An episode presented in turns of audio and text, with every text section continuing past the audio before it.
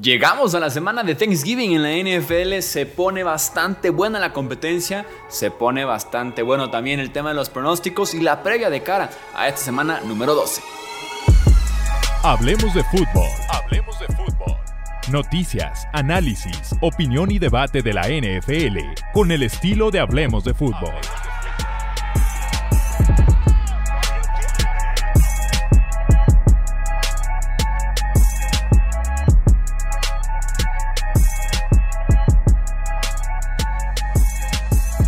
¿Qué tal amigos? ¿Cómo están? Bienvenidos a una edición más del podcast de Hablemos de Fútbol. Yo soy Jesús Sánchez y sí, ya estamos en Día de Acción de Gracias. Sin duda alguna, una fecha muy especial para la NFL, de las más esperadas, aunque platicaba en Twitter por la mañana, arroba Chuy Sánchez-bajo, por si no me siguen, o en Twitter o en X, como le digan. Esta fecha normalmente, pues yo desde que soy aficionado a la NFL, prácticamente desde chico, desde niño, desde que estaba en la primaria, secundaria, preparatoria, incluso en la universidad, siempre pensaba, ojalá algún día esté ya graduado, trabajando para poder ver en mi oficina los partidos de Thanksgiving, ¿no? Ese era mi pensamiento cuando era estudiante. Y ahora que soy un adulto trabajador responsable, digo, ojalá me jubile, porque de todos modos, aunque ya no esté en la escuela y más bien esté en el trabajo, no puedo ver al 100% los partidos de Thanksgiving. Así que voy a compartir una que otro eh, punto por ahí que sí pude rescatar del, del, tiempo que estuve viendo, de lo que he estado ya revisando, de los tres partidos que tuvimos el día de hoy en el Día de Acción de Gracias, antes de pasar con la previa. Packers en contra de Lions, triunfo para Green Bay. Me ha gustado Jordan Love los últimos 15 días, sobre todo cuando le han dado tiempo, ha podido ser ese buen quarterback eh, que vimos por ahí un par de semanas en septiembre y que, y que lo ha retomado básicamente en el mes de noviembre. Jared Goff, muy errático, ¿eh? Que fueron tres intercepciones la semana pasada, tres fumbles esta semana. Entonces lleva seis entregas de balón en dos partidos. El Commanders en contra de Cowboys, historia pura. Eh, Daron Bland eh, consigue su quinto pick six, o sea, su quinta intercepción que regresa para touchdown en lo que vamos de temporada. Como les decía cuando llegó a cuatro pick sixes, dije, ya quisiera a veces un ofensivo este, poder tener cuatro touchdowns, cinco touchdowns en un año y un defensivo como Adaron Bland lo está teniendo. Creo yo que por lo menos merece un poco de consideración para defensivo del año. Por lo menos uno que otro voto. O sea, estamos hablando de un tipo que tiene cinco touchdowns defensivos a raíz de intercepciones. Es sumamente especial. Es historia pura lo de Aaron Bland esta temporada. Y el Niners en contra de Seahawks. Me ha gustado mucho Brock Purdy. Tal vez no fue su mejor partido, pero me encanta cómo se ha movido Brock Purdy en la bolsa de protección este año con San Francisco. Mucho más mesurado, más inteligente, movimientos muy justos, necesarios para ganar tiempo y encontrar a su wide receiver casi siempre varias yardas después de la línea de golpeo. Así que en ese sentido, palomita para Brock Purdy y compañía. Vamos entonces ahora sí con el resto de los pronósticos. Tenemos un partido el viernes a las 2 de la tarde, Dolphins en contra de Jets. Hubiera sido un partidazo, suponiendo que los Jets estuvieran por ahí en la pelea por los playoffs, Aaron Rodgers, Tua, Dolphins, hubiera sido un partidazo de Black Friday. Pero no, tenemos a Tim Boyle iniciando como coreback de los Jets de Nueva York para nuestra muy, muy mala suerte. Ojo porque Tua no jugó en contra de Jets la temporada pasada. Se perdió los dos partidos por lesión, así que es como ese primer encuentro importante con Sauce Garner y con DJ Reed, esta excelente pareja de cornerbacks que tienen uno de los mejores duelos de la semana, que es Reed y Sauce Garner, en contra de los dos wide receivers de Dolphins, Jalen Waddle y Tyreek Hill, que está teniendo un pedazo de temporada. Quiero ver cómo le va a Tim Boyle en contra de Big Fangio, el coordinador defensivo de los Dolphins. Vamos con Miami. En el Saints en contra del Falcons, Desmond Reader vuelve a ser quarterback de los Falcons. Derek Carr regresa de otra lesión menor en el hombro derecho, sí va a estar disponible. Quienes no van a estar es el wide receiver 2 de los Saints, Michael Thomas, y el cornerback 1, que esa baja es muy sensible, Marshawn Lattimore. Suelen ser partidos muy buenos, muy cerrados. Los Saints en contra de Falcons se conocen a la perfección por ser de la división, por ser de la misma zona. Sin duda alguna son bastante, bastante odiados eh, rivales. Eh, casi siempre Nuevo Orleans con la ligera ventaja en los enfrentamientos directos. Villan Robinson recibió ya más toques de balón afortunadamente y supo hacer eh, cosas productivas con esos toques de balón. Vamos con los Falcons. Steelers y en contra de Bengals, hablando justamente de rivales sumamente odiados de la división, tenemos el Pittsburgh en contra de Cincinnati. Este partido es en Cincinnati. Jake Browning será el quarterback del equipo local. con Joe Burrow lesionado el resto de la temporada. Le preguntan a Zach Taylor en caso de que se cumpla el milagro y Bengals esté en playoffs, ni para playoffs regresa Joe Burrow, así que Browning el resto del camino.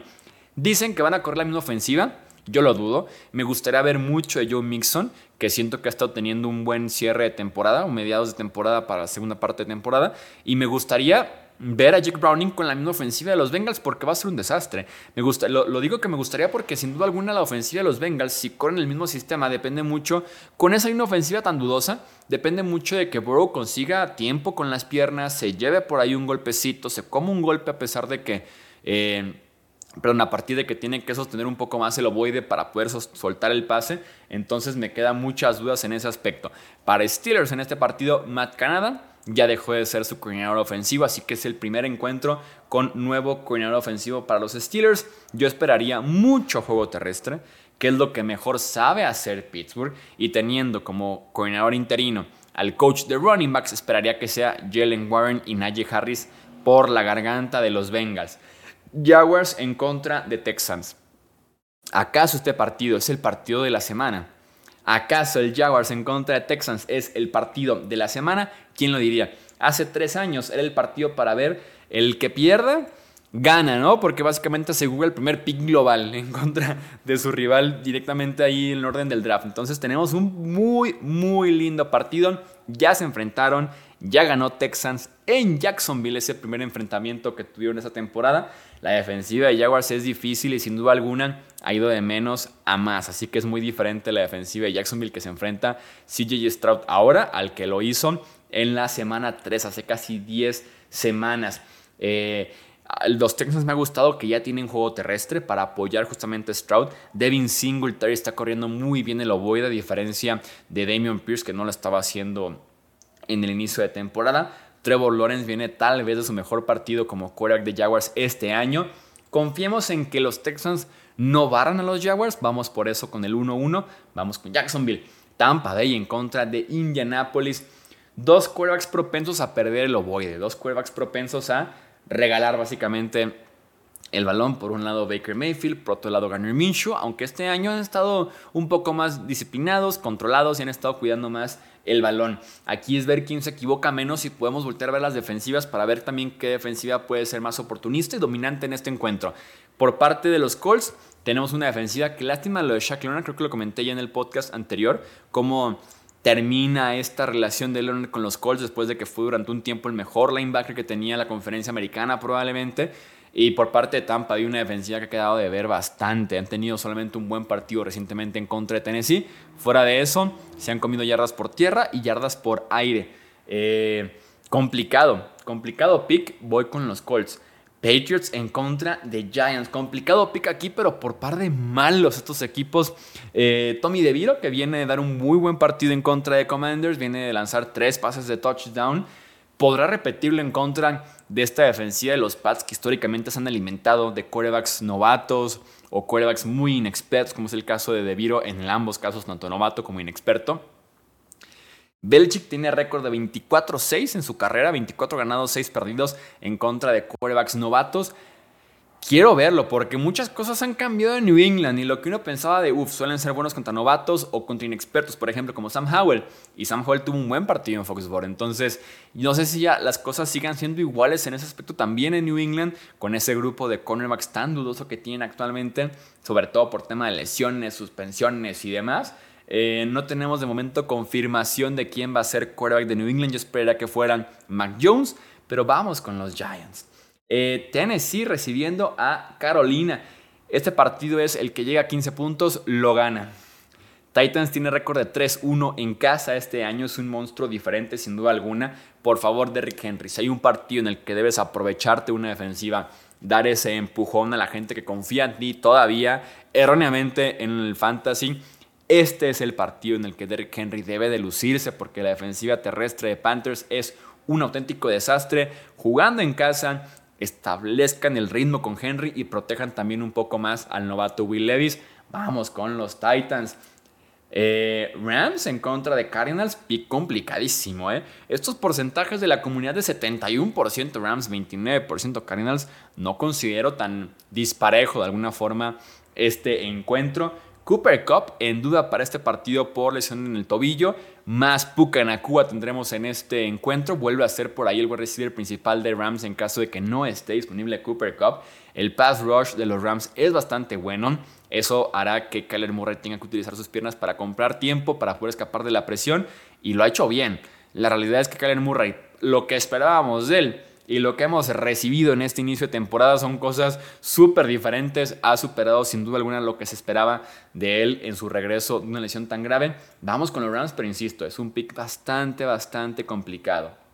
Browns en contra de los Broncos. Seguramente vieron, hablemos de fútbol, ya sea video, podcast, eh, redes sociales, que Joe Flaco firmó con los Browns. Solamente vengo a aclararles que Joe Flaco ni de broma va a iniciar partidos en este momento por los Browns. Vine solamente a hacer el asesor, el profesor de Dorian Thompson Robinson, el novato que jugó con nuestros Steelers, diría que aceptable. Tuvo por ahí 4 o 5 pases aceptables, tirándole a buenos, que pusieron a Cleveland en posición para ganar el partido, sobre todo eh, al final del encuentro, en esa última serie ofensiva. Fuera de eso no recibimos mucho más de Dorian Thompson Robinson.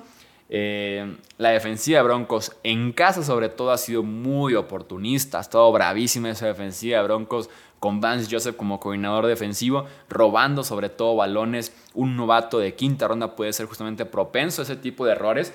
El primero en llegar aquí a 17 puntos básicamente se lleva el encuentro.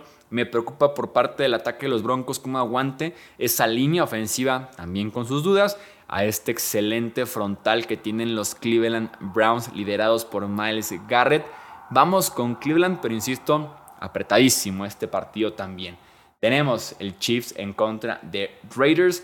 Mahomes con marca de 9 ganados, un perdido en contra de Las Vegas. Y que fue aquel partido que los Raiders le ganan en Arrowhead Stadium, inicio de temporada, si mal no recuerdo. Y que como celebración, con el camión del equipo, o sea, se suben al camión ya para irse al aeropuerto y le dieron como una vuelta olímpica alrededor de Arrowhead, Stadium como para celebrar el triunfo en temporada regular y ahora sí se fueron al aeropuerto. Me acuerdo que pasaron como 15 días, se volvieron a ver las caras y los Chiefs los hicieron pedazos, como en plan, no vengas a Arrowhead a dar vueltas olímpicas. Me acuerdo mucho de ese sentido. Es la única derrota que ha tenido Mahomes en contra de los Raiders en su carrera. Eh, creo que la defensiva de los Raiders puede ser la medicina para ese problema que tienen los Chiefs en ataque, sobre todo después de un partido como el lunes que fue tan polémico, tan criticada la ofensiva. Tienen que salir los Chiefs a partir defensivas, creo yo, en este encuentro. Aparte, esa defensiva de Kansas City es real como para enfrentar a Josh Jacobs y sobre todo al novato Aiden O'Connell. Bills en contra de Eagles está bastante bueno este partido. Me da la sensación de que Josh Allen nos regala un buen partido. Que veamos un poquito el Josh Allen de, de antaño. El Josh Allen como que peligroso, el que juguetón, el que se divierte, el que le mueve el ovoide a las defensivas rivales. Me da esa sensación con Josh Allen en este partido. Este Dix tiene también para comer de los cornerbacks de Filadelfia y también el juego terrestre de Buffalo. Por favor, corran el ovoide con James Cook, de preferencia Latavius Murray, el que ustedes quieran, de preferencia James Cook, es el que mejor lo hace, porque esta defensiva de Filadelfia se le puede correr el balón.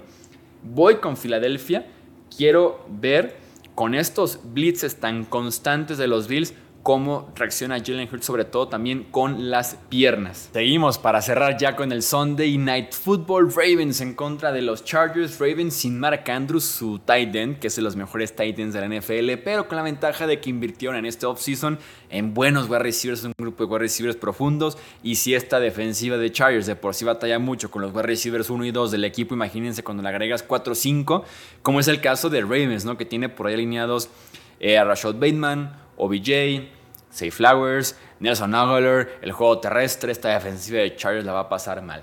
Y yo me pregunto, si Chargers pierden en casa, prime time, se ponen con marca de 4-7, pierden feo en el sentido de que se comen unos 30-35 puntos otra vez, ¿será este el final de Brandon Staley? ¿Será este el final del hombre araña llamado Brandon Staley? Mm, yo lo consideraría, sobre todo con las formas. Si pierden feo en contra de Ravens, no descarto que sea el final de Brandon Staley. Y en ese momento, por favor me mandan un tweet para saber si estoy vivo de la felicidad, para saber si no estoy en el balcón de mi departamento tapando el champú, desapando la champagne de que finalmente los Chargers se liberaron de los de Brandon Staley. Me van a criticar por decir champagne, ¿verdad? La champagne. le, le, champagne. Y para cerrar, el Monday Night Football Bears en contra de los Vikings. Justin Fields regresó con todo. Me gustó mucho Justin Fields tanto corriendo como lanzando. Me gustaría que en este partido corriera más, porque si la defensiva de Minnesota se pone súper agresivo y se pone a lanzar un blitz tras otro, como lo hace Brian Flores como coordinador defensivo de los Vikings, es para que Justin Fields diga, vienen 8, me doy la vuelta a correr 80 yardas porque me puedo escapar. Sería un partido ideal en ese sentido para Justin Fields. Josh Dobbs debe de ser más cuidadoso con el ovoide. Es muy bueno improvisando y corriendo con el balón, pero dos, tres fumbles por partido sin duda alguna no es sostenible, sobre todo en partidos muy cerrados como fue ese partido en contra de los Denver Broncos. Vamos con Vikings en casa. Ojito, ojito si juega bien Justin Fields. ¿Qué cambiarías tú de estos pronósticos? ¿A quién cambiarías? ¿Para quién agregarías que dijeras esta es la sorpresa del domingo para que todo el mundo por ahí deje su comentario de cuál consideran que es la sorpresa de este domingo de semana 12? A disfrutar lo que es el viernes, el domingo, el lunes que se va a poner bastante linda, bastante rica esta semana 12 de NFL. Recuerda suscribirte, seguirnos en redes sociales. Yo soy Jesús Sánchez, esto es Hablemos de Fútbol. Hasta la próxima. Gracias por escuchar el podcast de Hablemos de Fútbol. Para más, no olvides seguirnos en redes sociales y visitar hablemosdefutbol.com.